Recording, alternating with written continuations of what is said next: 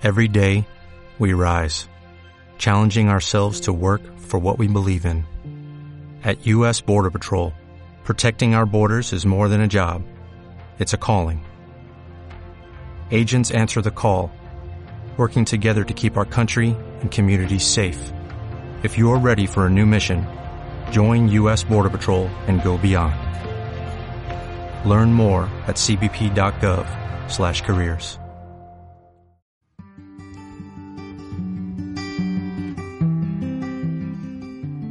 En esta ocasión compartiremos sinopsis, biografías, fragmentos de diversos autores clásicos, navegando desde un mar infinito de letras, pasando por literatura latinoamericana, poesía, ciencia ficción, fantasía, terror y novela, hasta llegar a libros de autores independientes.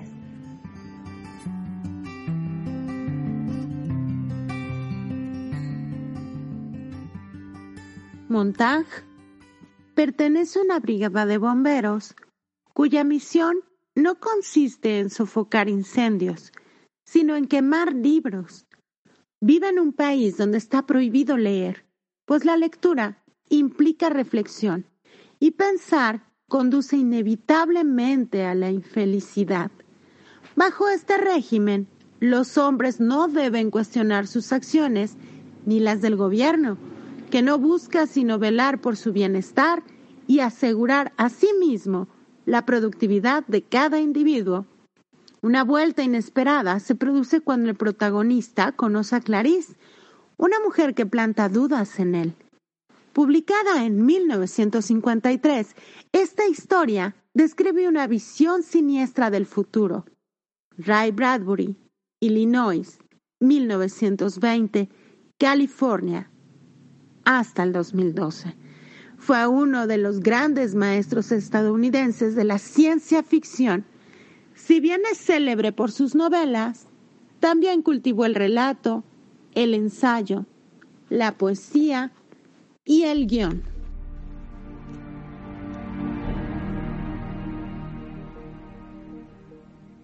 Tranquilo, muchacho, tranquilo, dijo Montag, con el corazón desbocado. Vio que la aguja plateada asomaba un par de centímetros. Volvía a ocultarse. Asomaba de nuevo un par de centímetros. Volvía a ocultarse. Asomaba, se ocultaba, y el gruñido se acentuó, y la bestia miró a Montag. Este retrocedió. El sabueso avanzó hacia él saliendo de la perrera. Montag cogió la barra de metal con una mano la barra reaccionó al contacto, se activó y silenciosamente lo llevó más arriba del techo, débilmente iluminado. Estaba tembloroso y su rostro tenía un color blanco verdoso. Abajo el sabueso había vuelto a agazaparse sobre sus increíbles ocho patas de insecto y emitía un zumbido de nuevo, con sus ojos de múltiples facetas en paz. Montag Esperó junto al agujero a que se calmaran sus temores. Detrás de él, cuatro hombres jugaban a las cartas bajo una luz con pantalla verde, situada en una esquina. Los jugadores lanzaron una breve mirada a Montag, pero no dijeron nada. Solo el hombre que llevaba el casco de capitán y el emblema del Fénix en el mismo, que habló mientras sostenía las cartas en una mano, desde el otro lado de la larga habitación. Montag. Su tono expresaba curiosidad. No le gustó a ese, dijo Montag. ¿Te refieres al sabueso? El capitán estudió sus cartas. Vamos, hombre, ese no quiere ni odia. Simplemente funciona. Es como una lección de balística. Tiene una trayectoria que nosotros determinamos. Él la sigue rigurosamente, persigue el blanco, lo alcanza, regresa y se desconecta por sí solo. Únicamente es alambre de cobre, baterías de carga y electricidad. Montag tragó saliva. Su sistema operativo puede ser formateado para obtener cualquier combinación. Tantos aminoácidos, tanto azufre, tanta grasa, tantos alcalís. No es así. Todos sabemos que sí. Las combinaciones químicas y los porcentajes de cada uno de nosotros Están registrados en el archivo general del cuartel. Abajo. Resultaría fácil para alguien introducir en la memoria del sabueso una combinación parcial, quizá un toque de aminoácido. Eso explicaría la reacción del animal al verme. Parecía dispuesto a atacarme. ¡Diablos! exclamó el capitán. Estaba irritado, pero no completamente furioso, solo con la superficie. Memoria programada, por no sé quién para gruñirme al tocarlo. ¿Quién podría haber hecho algo así? Preguntó el capitán. Tú no tienes enemigos aquí, güey. Que yo sepa, no. Mañana haremos que nuestros técnicos comprueben el sistema del sabueso. No es la primera vez que me ha amenazado, dijo Montag. El mes pasado ocurrió en dos ocasiones. Lo solucionaremos, no te preocupes. Pero Montag no se movió y siguió pensando en la rejilla del ventilador del vestíbulo de su casa y en lo que había ocultado detrás. Si alguien del cuartel de bomberos estuviese enterado de lo del ventilador, no podría ser que se lo hubiera contado al sabueso. El capitán se acercó al agujero de la sala y lanzó una mirada inquisitiva a Montag. El capitán se acercó de la sala. Intentaba imaginarme, dijo este, en que estaba pensando el sabueso mecánico ahí abajo toda la noche. ¿Está vivo de verdad? Me produce escalofríos. Él no piensa nada que no deseemos que piense, es una pena, dijo Montag con voz queda, que lo hayamos programado únicamente para cazar, localizar y matar. Qué lástima que solo conozca eso. Betty resopló amablemente. Diablos, es una magnífica pieza de artesanía. Un proyectil que busca su propio objetivo y fija al blanco cada vez. Precisamente por eso no querría ser su próxima víctima, replicó Montag. ¿Por qué? ¿Te remuerde la conciencia por algo? Montag levantó la mirada con rapidez. Betty permanecía quieto, mirándolo fijamente, mientras su boca se abría y empezaba a reír con suavidad. Uno, dos, tres, cuatro, cinco, seis, siete días. Y cada vez que él salía de casa, Clarice estaba por allí en algún lugar del mundo. Una vez Montag la vio sacudiendo un nogal otra sentada en el césped tejiendo un jersey azul. En tres o cuatro ocasiones se le encontró un ramillete de flores tardías en el porche de su casa, o un puñado de castañas en un saquito pequeño o varias hojas otoñales, pulcramente clavadas en una cuartilla de papel blanco, sujeta en su puerta. Clarice lo acompañaba cada día hasta la esquina. Un día llovía, el siguiente estaba despejado, el otro soplaba un fuerte viento y el de más allá. Todo estaba tranquilo y en calma. El día siguiente a ese día, en calma, fue semejante a un horno veraniego, y Clarice apareció con el rostro quemado por el sol. ¿Por qué será, dijo él una vez, en la entrada del metro, que tengo la sensación de conocerte desde hace muchos años? Porque le aprecio usted, replicó ella y no deseo nada suyo, y también porque nos conocemos mutuamente. Haces que me sienta muy viejo y parecido a un padre. ¿Por qué no tiene ninguna hija como yo, si tanto le gustan los niños? No lo sé. ¿Bromea usted? Quiero decir, Montac cayó y meneó la cabeza. Bueno, es que mi esposa, ella nunca ha querido tener hijos. La muchacha dejó de sonreír. Lo siento, me había parecido que se estaba burlando de mí. Soy una tonta. No, no, replicó Montag. Ha sido una buena pregunta. Hace mucho tiempo que nadie se interesaba lo suficiente por mí para hacérmela. Sí, una buena pregunta. Hablemos de otra cosa. ¿Ha olido alguna vez hojas viejas? ¿Verdad que huelen a canela? Tome, huela. Caramba, sí es cierto. Huelen algo a canela. Clarice lo miró con sus transparentes ojos oscuros. Siempre parece sorprenderse. Es que no he tenido tiempo. ¿Se fijó en esos carteles alargados de los que le hablé? Creo que sí, sí. Montag tuvo que reírse. Su risa parece mucho más alegre que antes, de verdad, mucho más relajada. Montag se sintió a gusto y cómodo. ¿Por qué no estás en la escuela? Cada día te encuentro vagabundeando por ahí. Oh, le aseguro que no me echan de menos, contestó ella. Dicen que soy insociable. No me adapto. Es muy extraño. En el fondo soy muy sociable. Todo depende de lo que se entienda por ser sociable, ¿verdad? Para mí significa hablar de cosas como estas. Hizo sonar unas castañas que habían caído del árbol del patio. O comentar lo extraño que es el mundo.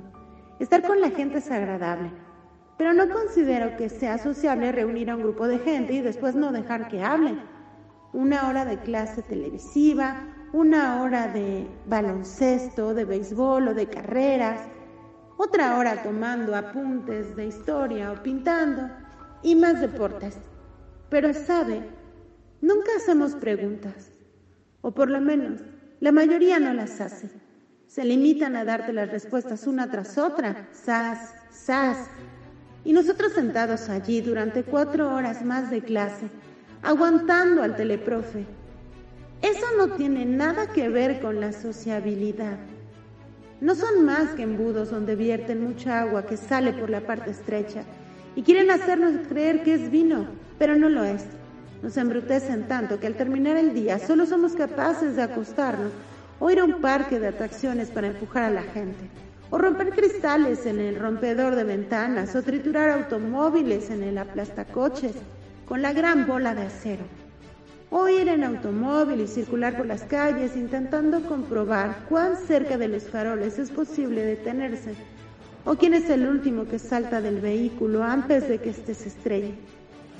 Supongo que soy todo lo que dicen de mí. Desde luego, no tengo ningún amigo. Esto demuestra sin duda que soy anormal. Pero todos aquellos a quienes conozco andan gritando o bailando por ahí como locos o golpeándose mutuamente. ¿Se han dado cuenta de cómo en la actualidad la gente se saliere entre sí? Hablas como una vieja. A veces me siento como una anciana. Temo a los jóvenes de mi edad. Se matan entre ellos. ¿Siempre ha sido así? Mi tío dice que no. Solo en el último año, seis de mis compañeros han muerto por armas de fuego. Otros diez han muerto en accidente de automóvil. Les temo. Y ellos no me quieren por este motivo. Mi tío dice que su abuelo aún recordaba un tiempo en el que los niños no se mataban entre sí. Pero de eso hace mucho, cuando todo era distinto. Mi tío dice que creían en la responsabilidad. Debe saber usted que yo soy responsable Años atrás, cuando lo merecía, me azotaban. Y hago a mano todas las compras de la casa y también la limpieza. Pero por encima de todo, prosiguió Clarice, me gusta observar a las personas. A veces me paso el día entero en el metro y las contemplo y las escucho. Solo deseo saber qué son, qué desean y a dónde van. A veces Incluso voy a los parques de atracciones y monto en los coches cohetes cuando recorren los arrabales de la ciudad a medianoche y la policía no se mete con ellos. Si están asegurados, con tal de que todos tengan un seguro de 10 mil, todos contentos. A veces me deslizo a hurtadillas y escucho en el metro o en las cafeterías. ¿Y sabe qué? ¿Qué? La gente no habla de nada. O de algo hablarán no, de nada. Nombran una serie de automóviles, hablan de ropa o de piscinas y dicen que es estupendo. Pero todos comentan lo mismo y nadie tiene una idea original. En los cafés la mayoría de las veces tan solo se oyen las máquinas de chistes, siempre los mismos, o la pared musical encendida y todas las combinaciones coloreadas suben y bajan. Pero se trata únicamente de colores y de dibujos abstractos. Y en los museos ¿Ha estado en alguno? Todo es abstracto. Es lo único que hay ahora. Mi tío dice que antes era distinto. Mucho tiempo atrás. Los cuadros a veces tenían un significado o incluso representaban a personas.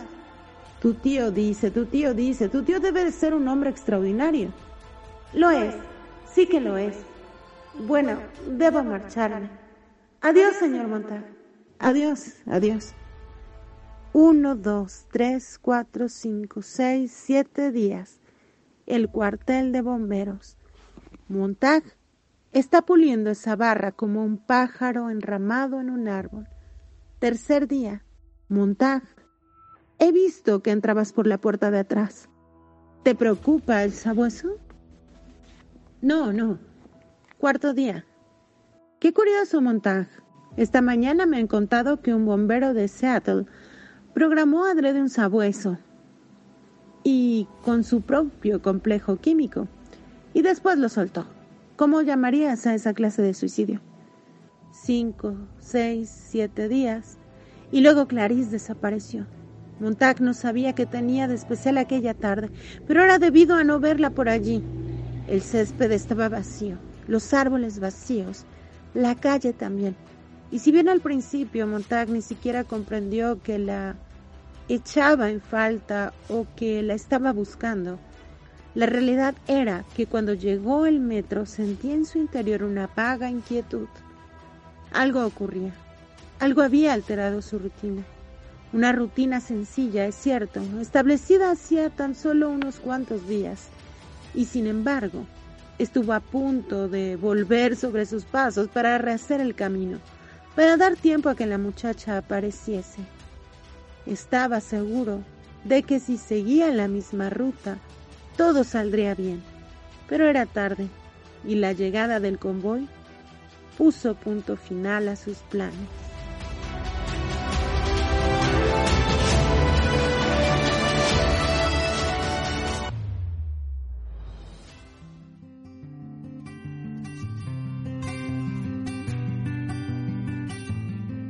Cuéntanos, ¿a ti a qué autor te gustaría escuchar? ¿Con qué género te identificas más? Escríbenos, comparte estos podcasts y ayúdanos a incentivar a que todo México y también otros países nos acompañen por el buen gusto de la lectura.